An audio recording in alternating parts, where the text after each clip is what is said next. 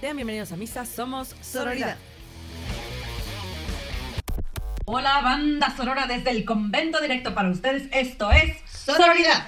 Gracias a todos, todes, todas por escucharnos desde diferentes todis, todititis, desde diferentes países de, la- de Latinoamérica y también desde España. Recuerden seguirnos en Instagram como arroba Sororidad Podcast. Cuéntanos qué reque de qué vamos a hablar en este momento y por qué. ¿Estás lista? No lo sé. Vamos a hablar de una palabra que en lo personal me parece muy graciosa por el término, pero ya lo vamos a, a desglosar y no tiene nada de gracioso. Se llama gaslighting. Ajá. ¿Lo habías escuchado? Sí. Tristemente sí, y lo he experimentado doble tristemente también. Correcto, pues entonces eh, vamos a hablar sobre ello porque es un tema súper importante que ayuda a visibilizar que la violencia está más allá de lo físico. De lo que parece además. de lo que ¿no? parece ser, exacto, y de que está sumamente normalizada. Aparentemente, después de todo el scouting, parece que todas somos víctimas de esta hija de la chingada violencia. Cabrón. Pues si algo siento que esta, por ejemplo, eh, cuando empecé a hacer la investigación, yo tenía como idea del concepto, pero entre que le fui rascando, no mamar. O sea, siento que a todas nos ha pasado más de una vez y está muy importante, está muy importante. En todas sus formas. está en sus formas muy Esta importante. es Justo como acabas de decir, para empezar a identificar otros tipos de violencia y abuso que no son necesariamente tan notorios, ¿no? Exacto, y más está porque es, es una- un tipo de violencia psicológica. De manipulación. Exacto, que pues obviamente son mucho más difíciles y complicadas de identificar. Entonces, por eso la importancia de este episodio, vamos a platicar de muchos subtemitas, de técnicas, prácticas, quién, quién lo ejerce, a quiénes, cómo se da. Entonces, bienvenidas y bienvenidos a este gran episodio. Empecemos, esperemos que lo disfruten muchísimo. Gaslighting. Gaslighting. Entonces, primero vamos a cuando lo digan en empezar. español, ¿cómo se decía en español? Es muy chistoso. Luz de gas. No digan en español porque luz de gas suena como a magia, a hadas, a pedo de Sí, sí, unicornio. Este, no, neta. ¿Cómo leería un pedo de unicornio? Pues Delicioso, deli, ¿no? sí, como pues como a muffin, a... Sí, las todas gordas con esto. Como a muffin, A, como a a pan de muerto con nata. Verga, güey, es que si ustedes no lo saben, en Mex- no sé, fíjate si en otros países, aquí en México, para el 1 y 2 de noviembre tenemos el pan de muerto, que es una cosa deliciosa con azúcar que solo se hace en estas épocas y es lo mejor que han probado en su vida. Pero cabrón. Ahora que ya cabrón, recuperamos al cabrón. que después de su risa que hasta se cayó, Y más en las versiones individuales, güey. Ay, fresquito. sí podemos regresar al gaslighting, esta vieja ya se nos fue. No, y entonces el pan de muerto cuando viene relleno de su chocolate. No, bueno. El gaslighting tristemente es menos dulce que el pan de muerto. Tienen que saber que estoy embarazada. Tengo ocho meses de embarazo. ¡Aplausos! Por el bebo que viene y para que vean que ella es un ejemplo de el embarazo no te limita, no es, bueno, digo, algunas personas sí las puede hacer sentir mal, a ti a veces te ha hecho sentir mal, pero no necesariamente Sí, sí. es un alto a tu vida, ¿no? No, y cada quien lo vive diferente. Claro. Ahora sí que cada quien su perro y cada quien lo baña. Y básicamente justo, o sea, lo menciono porque los antojos no me habían dado antes en el embarazo pasado. En este estoy cabrón y ayer justo me cené un pan de muerto con nata con chocolate Güey, delicioso. no, tiempo. Pequeña, pequeña anécdota antes de empezar. Estábamos hablando por Zoom, haciendo una, un comercial a esta plataforma hace varios meses. Estábamos hablando ella y yo, y en la cámara la veo mezclando este melón o durazno, no sé qué chingados. No, eh, eh, melón sí. Sí, así una cosa, una, una fruta exótica, vaya, Sí. eh, con jamón serrano. Trague y trague mientras hablábamos y de repente me dice, tengo algo importante que decirte. Le dije, no me imagino, o sea, estás embarazada. Sus pinches, me- nunca la había visto tragar tanto en una llamada. Y digo, sé que el, el jamón serrano va con ciertas frutas, pero en particular nunca te había visto así. Dije, no, ya me la sándwich, aquí Por mano trae su antojo. trae ahí algo cocinándose. Pruébenlo, una receta muy rica, brindada por Sororidad. Eh, dense la oportunidad de probarlo. Y ¿Están bueno, ya. embarazadas o no? Prueben. Es más, prepárense eso mientras escuchan lo Ahora, siguiente. ahora. Vamos a comenzar con el primer grande tema que es ¿qué demonios o qué chingados es el gaslighting? Eh, sus niveles, algunos datos duros, cómo se ejerce, o sea, primero como para aterrizar Para el término. Entonces, bueno, el término proviene de una obra teatral de ¿Ah, sí? 1931 que se llama Gaslight. Del 31. De ayer. Sí. Bueno, antier, un poquito antier. Eh, en la que un marido intenta convencer a su esposa y a otros de que está loca. Cuando atenúa las luces de gas, insiste en que ella se lo está imaginando. Uy, mana. Entonces, historia. este pequeño nada más este contexto nos permite adentrarnos a que el gaslighting es una técnica de manipulación psicológica donde el eh, gaslighter O o, sea, el el abusador. o el victimario eh, ejerce un tipo de técnica. Van a ver ahorita cuántas técnicas hay para implementar, porque esto parece que es un manual. Es, pa- parece el, el libro del, del príncipe, ¿hace cuenta? Ajá, de Maquiavelo. Es así. Este, para hacer que la persona abusada pierda todo mecanismo de confianza en sí misma Y tú, chava, que nos escuchas, puedes creer, güey, a mí no me ha pasado. No, claro sí que sí, mana, claro Sí que sí. ¿Cuántas veces después de que tu vato te dice, no, güey, yo no lo hice, no, eso no pasó, empiezas a dudar de, güey, ¿estoy exagerando? Tal vez me la estoy mamando. Y Es esta. Y, y no siempre, acuérdense, también esto se relaciona mucho al episodio de, fem- de feminicidio, que también van a poder ver en nuestro Spotify, que tiene que ver con la escalación. nivelito, ¿no? Exacto. Ajá. O sea, no todas vamos a ser víctimas de un psicópata ya súper perfeccionado. ojalá que no. eh, ojalá tal, no, y que desde el inicio de la cita uno nos haga, nos prenda y nos apague las luces. Por eso es tan importante este tema, porque es muy sutil. Le platicaba Exacto. que Ricky antes de grabar este episodio que a mí me costó trabajo como entender justo, aunque ya había escuchado el término y me lo han practicado y yo a algunos hombres les he dicho, güey, me estás gaslighteando. Es tan sutil, ¿Sí? hay que ponernos busas. ¿Por qué es tan sutil, Cucu? Porque es una, como ya hemos dicho, es una forma de manipulación y abuso psicológico que hace que la gente cuestione su propia memoria, percepción y cordura. Es decir, básicamente es decirme que no es cierto bajo las cosas que yo creo que son ciertas o reales. O sea, te están diciendo tanto no es cierto, no pasó, que dices no. Que puede ser súper Se lo sencillo. Por ejemplo, veamos dos escenarios. Uno muy rápido. De, eh, estás pactando con tu pareja. Oye, mi amor, este, no hay nada de en el súper. Digo, no hay nada del súper. Eh. Vamos a pedirlo. Y él te promete que hoy hace el súper. Pasa mañana y el día de mañana yo le pregunto a mi pareja, oye, ¿hiciste el súper? ¿El súper? Ah, chinga. Si no me dijiste. Pero si no me dijiste nada. Claro. No, sí, de hecho hasta te comprometiste. Ay, no, ¿cómo crees? Estás loca. Claro. Pum. Pero empieza, justo esas cositas decimos, bueno, malentendido, un olvido, pero empiezan a pasar tanto que empiezan a escalar, ¿no? O a ser cada vez más recurrentes. Ajá, exacto. Y que también pueden ser, no nada más con esas cosas o tipos de acuerdos, que eh, según leíamos, por ejemplo, los teóricos de este tema, es que eh, pr- primero sobre el compromiso, sobre las cosas que dices, no las cumples. Entonces, y Uy, después dices que no son ciertas y. Ay, mana. Y después, cosas que ya tú siendo consciente de lo que quieres infringir en la persona abusada, lo realizas, como el ejemplo de la obra de teatro. Por ejemplo, este, o sea, ya a propósito. ya a propósito, por ejemplo, estás tomando tu tecito, ¿no? Y yo agarro tu termo o tu taza y te la pongo abajo de, de la mesa. Te vas, después de una hora regresas a buscar tu taza, no está. Oye, mi amor, ¿no está mi taza? No. Entonces, este tipo de actividades, tú empiezas a decir, güey, que se me está viniendo la noche, se me Que eso viniendo la podría ser olla". mucho, revisaste mi celular o ya cosa, cosas Exacto, como exacto. Pero justo estoy dando escenarios tan fáciles como para que les permita a todas las personas ver que sí pudo haber pasado en algún momento. Güey, puedo, con- o sea, mi exnovio, por ejemplo, yo dejé ajá. pasar esta onda que era un foco rojo de, pues, es que mi exnovia me busca y la verga.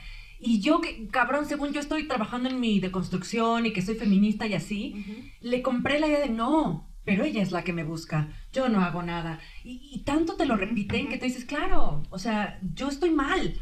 Él no está buscando nada, es ella quien lo busca, ¿no? Él es una pobre criatura víctima de todo esto. Y bullshit, no es cierto, él estaba activamente ahí. Pero te lo repiten tanto que te lo acabas creyendo, Exacto, cabrón. exacto, exacto, exacto. Y hasta le bajas de huevos en tu reclamo porque la- si le subes, la loca eres tú. Sí, y ahí empieza cuando tú, primero, con base en todo lo que te ha dicho siempre la sociedad, de que por tus hormonas, por changas o mangas, porque estás en tu periodo, locas porque algo, ya locas. tienes algo de locura somos intensas, pre... locas, claro. Ellos son tan tranquilos, tan Sí, no, no, nosotras no. locas. Eh, ellos son víctimas de nuestras ¿Cómo nos encanta armarles tangos y, De pedo, berrinches de pedo, sí. básicamente. Y después tenemos ese contexto. Y después de que ya somos de, de- de- de por sí de nacimiento locas por todo este tema hormonal y bla, bla, bla. Histórico y así que nos. Después nos, e- nos echa- echan una mentirita, engaños, técnicas de este tipo. No mames, no tenemos, no tenemos suelo, no tenemos bases de dónde agarrarte. Y entonces esto a gran Y escala confrontar. es una persona que ya básicamente pues pierde todo, pues toda la red de Como apoyo, toda la confianza en ¿no? ti. Validarte Claro, lo que tú porque no estás tienes sintiendo. cómo contrastar la información. Pues, si yo estoy loca, ya se me está olvidando las cosas y entonces Y dejo de validar lo que siento Claro, y claro. lo que vi y lo que viví. Está cabrón. Y justo ahí viene lo de la parte de las, de las etapas. Si quieres, este, tú, tú primero y yo platico de las otras etapas. Órale. Pues según teóricos del gaslighting, hay siete niveles. El primero, ojo, no a todas nos pueden pasar todos, pueden irse saltando, y no a todas tampoco nos pasa el gaslighting. Pero insisto, este es un pedo de abuso psicológico, manipulación. Ujú. Uno de los niveles como más light de los que tenemos que estar súper alertas es mentir y exagerar. Esto es, asegurarse, o sea, el, abu- el abusador, el victimario, se asegura de que tú sientas que hay algo inadecuado en ti. Justo lo que acabas de decir. Tú ya estás loca, tú ya exageras, tú ya eres teatrera, tú ya eres berrinchuda, y entonces te lo compras. Y entonces hay acusaciones generalizadas, aunque haya hechos objetivos y verificables de lo que tú sientes. Es lo primero de lo que hablábamos. Y entonces eh, te ponen a ti a la defensiva. Güey, eso no pasó. Güey, yo no dije que iba al súper. Güey, lo que, lo que hablar con mi exnovia no fue cierto. Güey, yo tengo otras intenciones. Y entonces empiezas a cuestionar la veracidad de tu sentimiento y, y lo dejas pasar, ¿no? Ese, digamos, es el primero. ¿Te ha pasado? Sí, por supuesto. Ah, yo creo yo- que en bastantes veces. En bastante, a mí en Y, 999. y justo ahí yo rescato lo que dijiste y me parece muy interesante de esta etapa de, de cómo no podemos sentir lo que queremos sentir o podemos sentir Porque estás porque y- estamos y condicionadas Sí, a que después de cierto nivel, entonces ya está loca. Entonces siempre tienes que atenuar tus pinches sensaciones y. Sí, emociones, sí. porque si no, no son legítimas. En el momento en el que explotas o te enojas demasiado, No tienes ya está legitimidad loca. de lo que Sí, estás diciendo. Ya no. sí, a huevo. Y eso me ha pasado muchísimo, muchísimo. Qué coraje. Y de hecho, por eso, una lucha que llevo conmigo misma, por ejemplo, es que creo que también siempre ser tan políticamente correcta me ha traído problemas porque no he sido sincera conmigo misma por prejuicio o miedo a lo que vaya a recibir la otra persona y que vaya a deslegitimar lo que esté diciendo, ¿no? Que diga, ay, esta pobre pendeja está exagerando. Güey, pero pues si lo estoy senta- o sea, no nos podemos enojar nunca. A huevo. Y fíjate, yo que tengo trastorno límite de personalidad, tengo un estigma muy cabrón de que alguien me llame loca o, o que mi, o que lo que estoy pensando o sintiendo no esté acorde con la realidad. Claro. Y entonces eh, me da mucho pánico que un- alguna de mis reacciones, cuando me dicen, pues no, tu reacción no es acorde, o sea, la magnitud de lo que sientes no es acorde a la realidad o es falsa o así, a mí me entra esta onda del prejuicio de mi enfermedad mental y digo, claro, claro, yo estoy loca, yo estoy alucinándome, yo estoy exagerando, claro, Claro. yo estoy exagerando, vale verga, yo estoy mal, claro que él está bien. Y además mi carencia, yo sigo trabajando mucho en mi amor propio y en mi autovalidación por muchas cosas, igual que muchas de nosotras. Claro. Eh, este miedo de quedar mal con él, de que él se sienta agredido, de que se vaya, entonces mejor me callo, cabrón. Sí. Aunque mi salud emocional y mi autovalor y mi autoestima estén de por medio. Está cabrón. La segunda cosa que sucede es la repetición. Esto pasa tanto, las falsedades se repiten tanto, que el abusador empieza a controlar la conversación y de tal manera domina la relación. O sea, ya no es una vez que te dije que estoy loca, que estás loca. Ya te lo dije tres, cuatro veces, ya te lo compraste. Y entonces cada vez que tenemos estas discusiones y el güey se quiere salir del pedo para minimizarte sí. a ti, ya es un patrón. Y entonces él ya controla la conversación y la relación con lo que ya sabe que te puede. Eres una exagerada, eres una celosa, eres una controladora. Y entonces ya, con eso repetitivo, ya te callas, cabrón, ¿no? Y, y estas palabras, qué curioso. ¿Y cómo ¿no? nos Las pueden? etiquetas, los adjetivos de loca, celosa, tal. Nos pueden. Es que ya di- dice que soy celosa. Y digo, hay veces que sí tenemos que hacer una autoevaluación, pero también escuchemos a nuestro sexto sentido o Claro. quinto, cuarto, tercero. Pero aquí estamos hablando ya de, de algo, o sea, sí, Patológico, exacto, abusivo. de sí, una claro. persona loquita. La- el tercer nivel, ellos siempre. Ellos. El tercer nivel es cuando se escala y hay un desafío. O sea, cuando confrontas, cuando de repente dices, ah, no mames, neta, pues yo sí estoy segura que esto pasó. No, o sea, ya no mames, o sí estoy segura, me voy a agarrar de los ovarios y te voy a decir, no, no mames, sí siento esto y no estoy loca. Y confrontas al gaslighter, hay un pedo. No solo no aceptan, incrementan la magnitud de sus ataques y entonces empieza la negación. Ah, ah. De nuevo, o sea, pero ya como muy incrementado. Este, eh, cuando atrapé a mi novio, por ejemplo, sexteando con alguien, dijo que no, que nunca pasó. Lo imaginaste, eres una perra loca. Ahí ya empieza a incrementar el pedo, ¿no? O sea, no solo se repite, no, no es cierto, se super reafirma que es tu pedo y que además empieza a incrementar en, pues, o sea, no solo estás loca, eres una perra loca o así. ¿Te ha pasado? Pues. Ay, qué chido que no. Cierta, o sea, en ciertas, este, colores. Pero a lo mejor sí. O sea, no puedo pensar en un escenario, pero pues yo creo que sí. Aquí tú, si nos escuchas y, y te ha pasado aguado, o sea, no te la compres, es un foco rojo. A mí, por ejemplo, me sirve mucho de repente validar lo que siento con mis amigos, amigas, amigues, como, güey, siento esto, lo estoy exagerando, es real. Insisto, cuando uno está en el ojo del huracán no lo puede ver, pero los de Sí. fuera sí. Hay que tener nuestras antenitas muy abiertas a lo que los demás nos, que nos conocen nos pueden dar como de retroalimentación de lo que estamos sintiendo y de lo que puede pasar en nuestras Y que eso a su vez es sano. Y a la vez es muy difícil, porque cuando tenemos estas carencias como yo las tengo, no queremos escuchar necesariamente a los demás por esta codependencia o miedo a que nos dejen, miedo al abandono. Está cabrón, pero hay que hacerlo por salud mental, incluso por salud física, como lo dijiste. O sea, estas cosas pueden ir increciendo hasta cosas que nos lastimen físicamente. Totalmente, y, más a través de algo tan peligroso que es la violencia psicológica. O sea, que no se ve cuando no se ve. O sea, te la está dejando ahí la nuez. Y se supone que se supone que es válida ante los tribunales. Ojo, si los feminicidios de todas maneras son cuestionados, que está cabrón, pero de todas maneras, en la letra de la ley, el abuso psicológico es un causal de pues aprender a hacerle consecuencias eh, judiciales a la otra persona, ¿no? Sí. El siguiente nivel es el desgaste de la víctima. O sea, tanto estás a la ofensiva de lo que te van a decir, no te van a decir, que pues ya en algún momento te desanimas, te resignas, tienes miedo, te sientes debilitada, ya dudas de ti misma todo el tiempo. Y nuevamente ya cuestionas, pero de manera rutinaria, tu percepción y ya empiezas a cuestionar tu realidad, no solo en tu relación, pero en otras, y tu identidad. A mí me pasó una vez que anduve con un güey que según él hacía mucho ejercicio y la madre y no sé qué. Y en realidad cuando nos veíamos, güey, digo, él tuvo un pasado muy feo donde lo habían apuñalado a él y a su hermano y su hermano había muerto, él no sobrevivió. O sea, sí topo que es una historia muy difícil. No había atendido él emocionalmente el cierre de esa historia. Pero entre esas cosas, seguía un montón de morras eh, en Instagram en esta onda de sexualización y de cosificarlas. Y cuando nos veíamos para ondas, o sea, nos veíamos mucho cuando, o sea, íbamos a nadar, íbamos a correr, él nunca me seguía el paso y eso que yo fumo, ¿no? Y saben ustedes que fumo un chingo. Y empezó a decirme como, güey, pues haz más cosas de gimnasio para que estés más buena, para que bla. Y yo me lo empecé a comprar, aun cuando hacíamos, ac- o sea, deportes juntos y yo le ganaba, eh, porque él por la cosa de haberlo apuñalado y así decía que era más débil. y- o sea, siempre tenía una excusa, ¿ves? Pero yo no lo sabía ver en ese momento. Güey, te lo juro que en algún momento consideré hacerme cirugías, hacer más ejercicio, cuando en realidad no lo necesitaba. Pero empiezas a dudar tanto de ti misma, de tu identidad. O sea, igual y yo estoy mal, igual y sí estoy gorda, igual y tengo que estar más mamada. Y no es cierto, ¿no? Claro, yo ahorita me acordé de un noviecito que tuve. Noviecito. Hijo de la chica. Caca para el noviecito, le mandamos un saludo hasta que Júpiter. justo tenía un issue con lo físico y que me empezó a meter la idea súper horrible de mi cabeza de sentir súper, o sea, muchísima inseguridad en mi, de mi cuerpo. De, porque seguía justo esas imágenes de, de puras chicas así, pues, pues. En el cuerpazo, estereotipo, en el, pero Ajá. cuerpazo en el estereotipo, porque Sí, sí. todas tenemos cuerpazo en el estereotipo. Totalmente. Entonces me, me decía, ay, mira, ¿no te gustaría ponerte así? Y como que muy sutil empezó a meter esas ideas hasta que yo el reflejo que empecé a ver, en- o sea, de mí misma, Ya no te era, y te falta, te falta, te Y falta, te falta. Y dije, pasado. no mames, hijo de la chingada.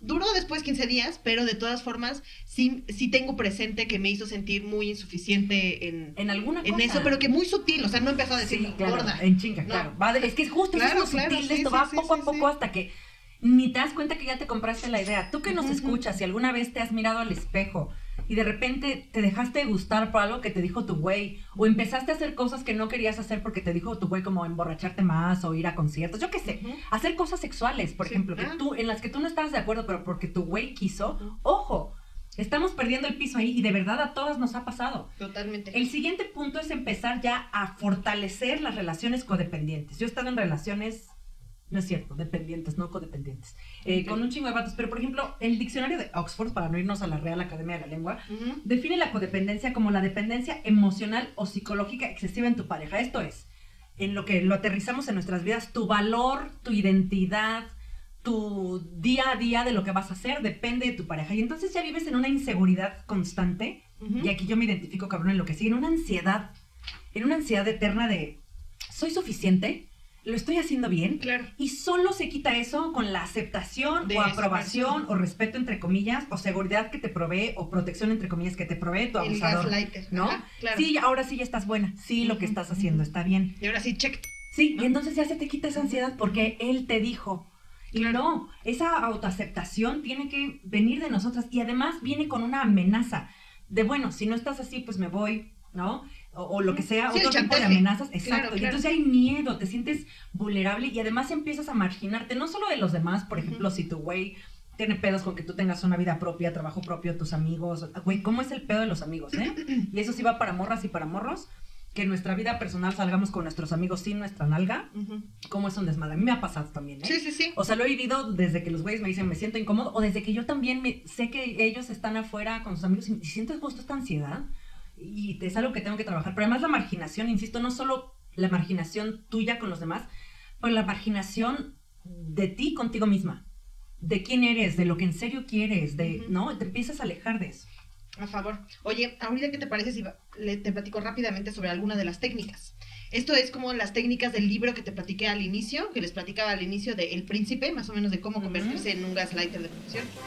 Este, Profesionales. son al- algunos detalles muy, su- muy, muy sutiles y justo para todas aquellas personas que le, le quitan, eh, bueno, que eh, sí, que le quitan valor como a este tipo de violencia a las mujeres que se quejan, que mencionan, que dicen haber sido víctimas, que son víctimas, que dicen, ay, no mames, pues, pues defiéndete, güey, pues salte de ahí. O Eso- no mames, eso nah, no pasa, pasa nada. nada, pues es- está- es Es un pedo chiquito, es un pedo chiquito, no para, para todas aquellas personas es, acuérdense que esto es paulatino, apa- no aparece tan rápido, aparece pues tarde y después va incrementando, o sea, pueden ser situaciones de cinco Esto en inglés años, tiempo se meses. llama grooming, que es Ujú. como preparar, o sea, en inglés la traducción literal sería como arreglarse, pero es empezar a preparar poco a poco a tu víctima de manera que no se dé cuenta. Exacto, y esas son las técnicas que les voy a platicar.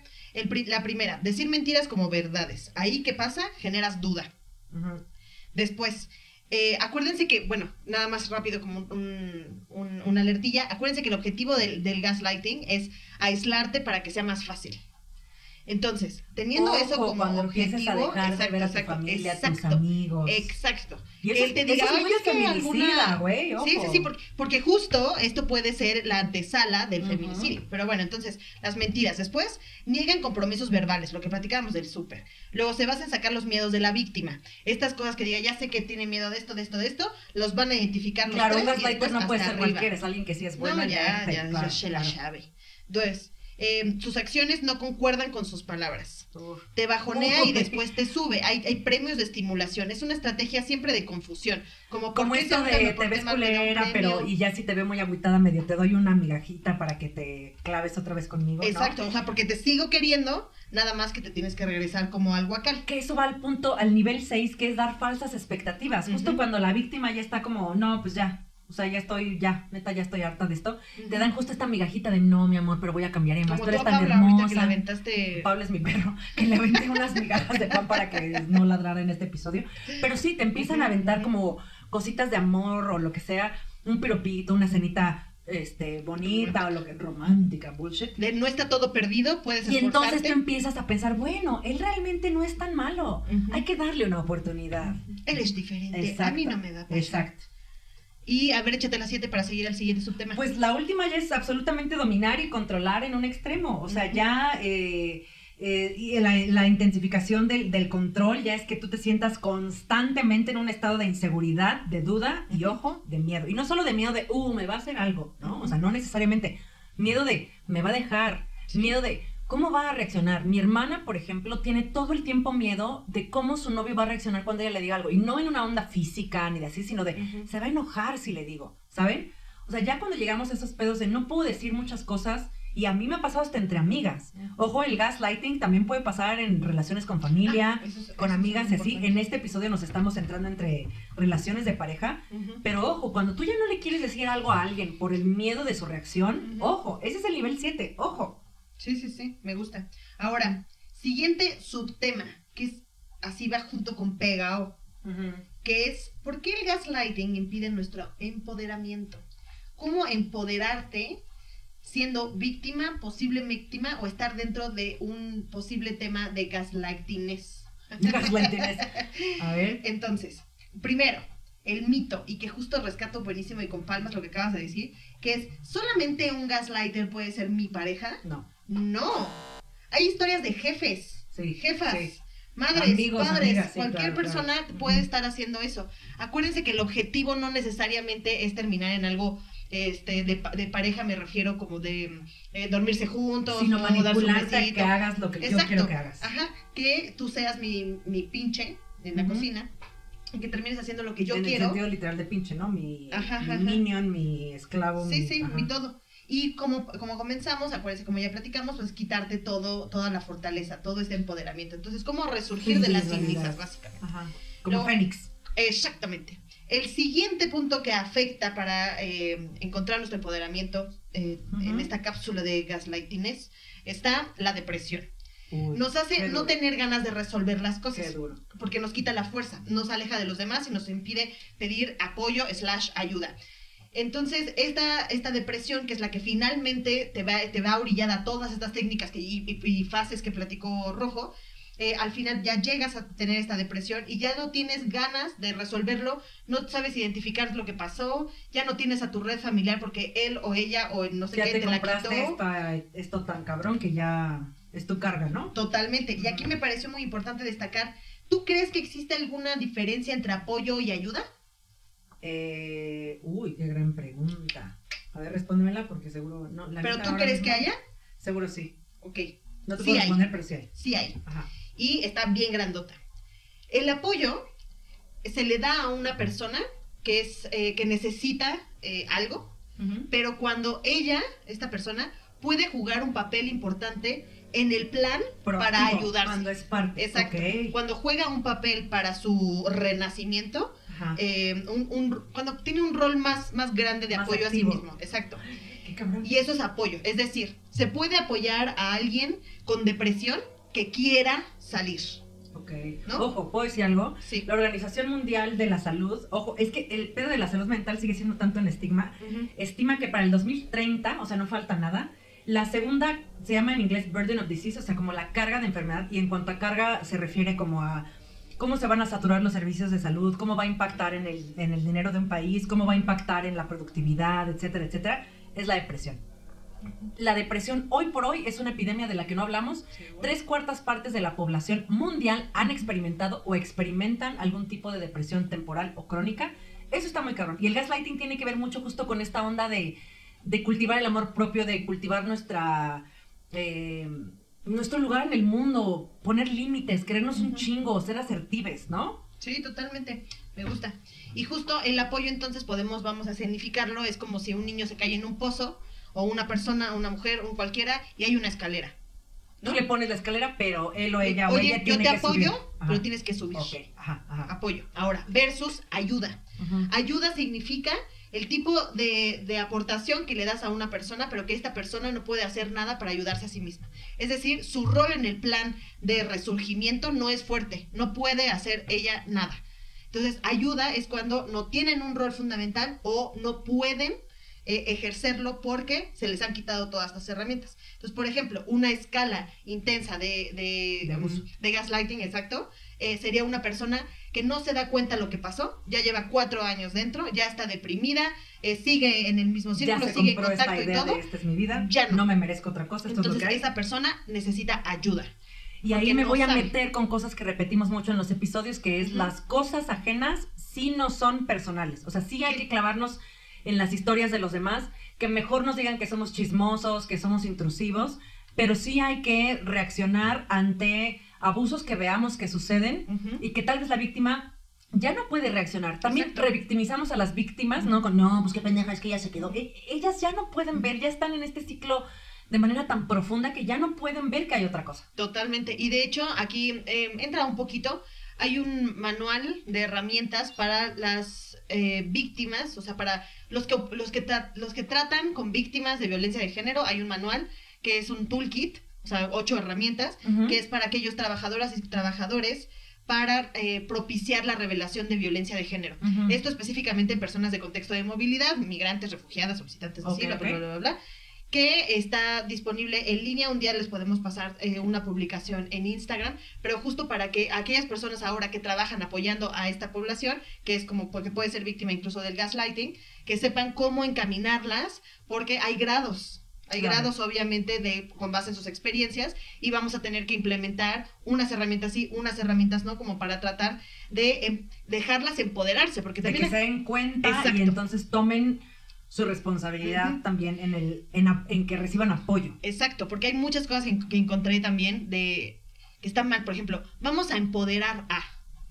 Más bien alguien tiene que empoderarse. Exacto. Que es como empoderarla los ojos porque tú eres el desarrollo o qué vergas, Ya, ¿no? Es como, eh, llegué a escuchar en algún momento, este, vamos a las comunidades indígenas a empoderar a las mujeres. Ah, bueno, pero esa es una onda Ah, desde la autoridad de yo traigo la Ah, verdad y te la doy. exacto, exacto, pero es peligroso. Claro. Entonces, tenemos que buscar herramientas que sean para hacer que las personas víctimas se empoderen a sí mismas y no vernos como unas como este apoyo asistencialista de entonces yo la voy a Yo salvar. te salvo. blanco, y en esto traigo de nuevo, como repito en cada pinche episodio, la terapia.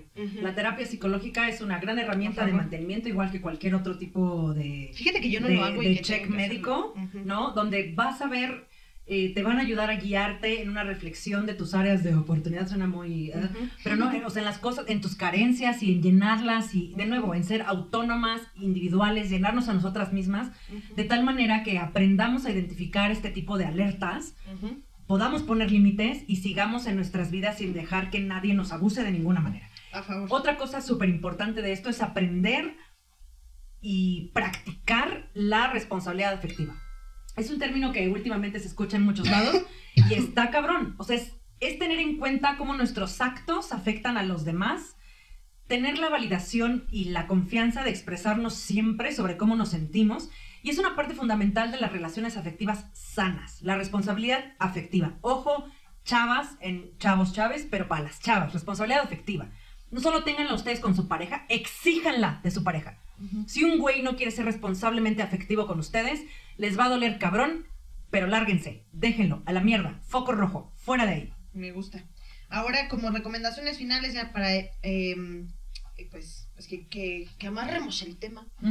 Em, acuérdense de ver una película que se llama La mujer en la ventana, que es esterilizada por Amy Adams, está disponible en Netflix que justo nos exhibe el, escenario de la realidad que contrasta con nuestras percepciones, donde todo el mundo le niega lo que ella percibe. Entonces, en sí, de todas aquellas personas que crean que todavía está muy nebuloso el tema, no lo terminan de aterrizar, esta película puede ayudarles a bajar un poco más de todo lo que platicamos aquí. Em, punto número dos, acuérdense que eh, GIRE es una organización que es el Grupo de Información de Reproducción Elegida, que se fundó en 1992 aquí en Ciudad de México que eh, justo tiene un artículo que se llama Feminismo como vacuna contra el gaslighting. Entonces está buenísimo para que lo lean, está súper bonito. Feminismo como vacuna para el gaslighting y otras cosas, ¿no? Me encanta. Está muy bueno, gira, este, giran, les iba a decir. Sigan a esta organización que la pueden encontrar en redes sociales como arroba gire.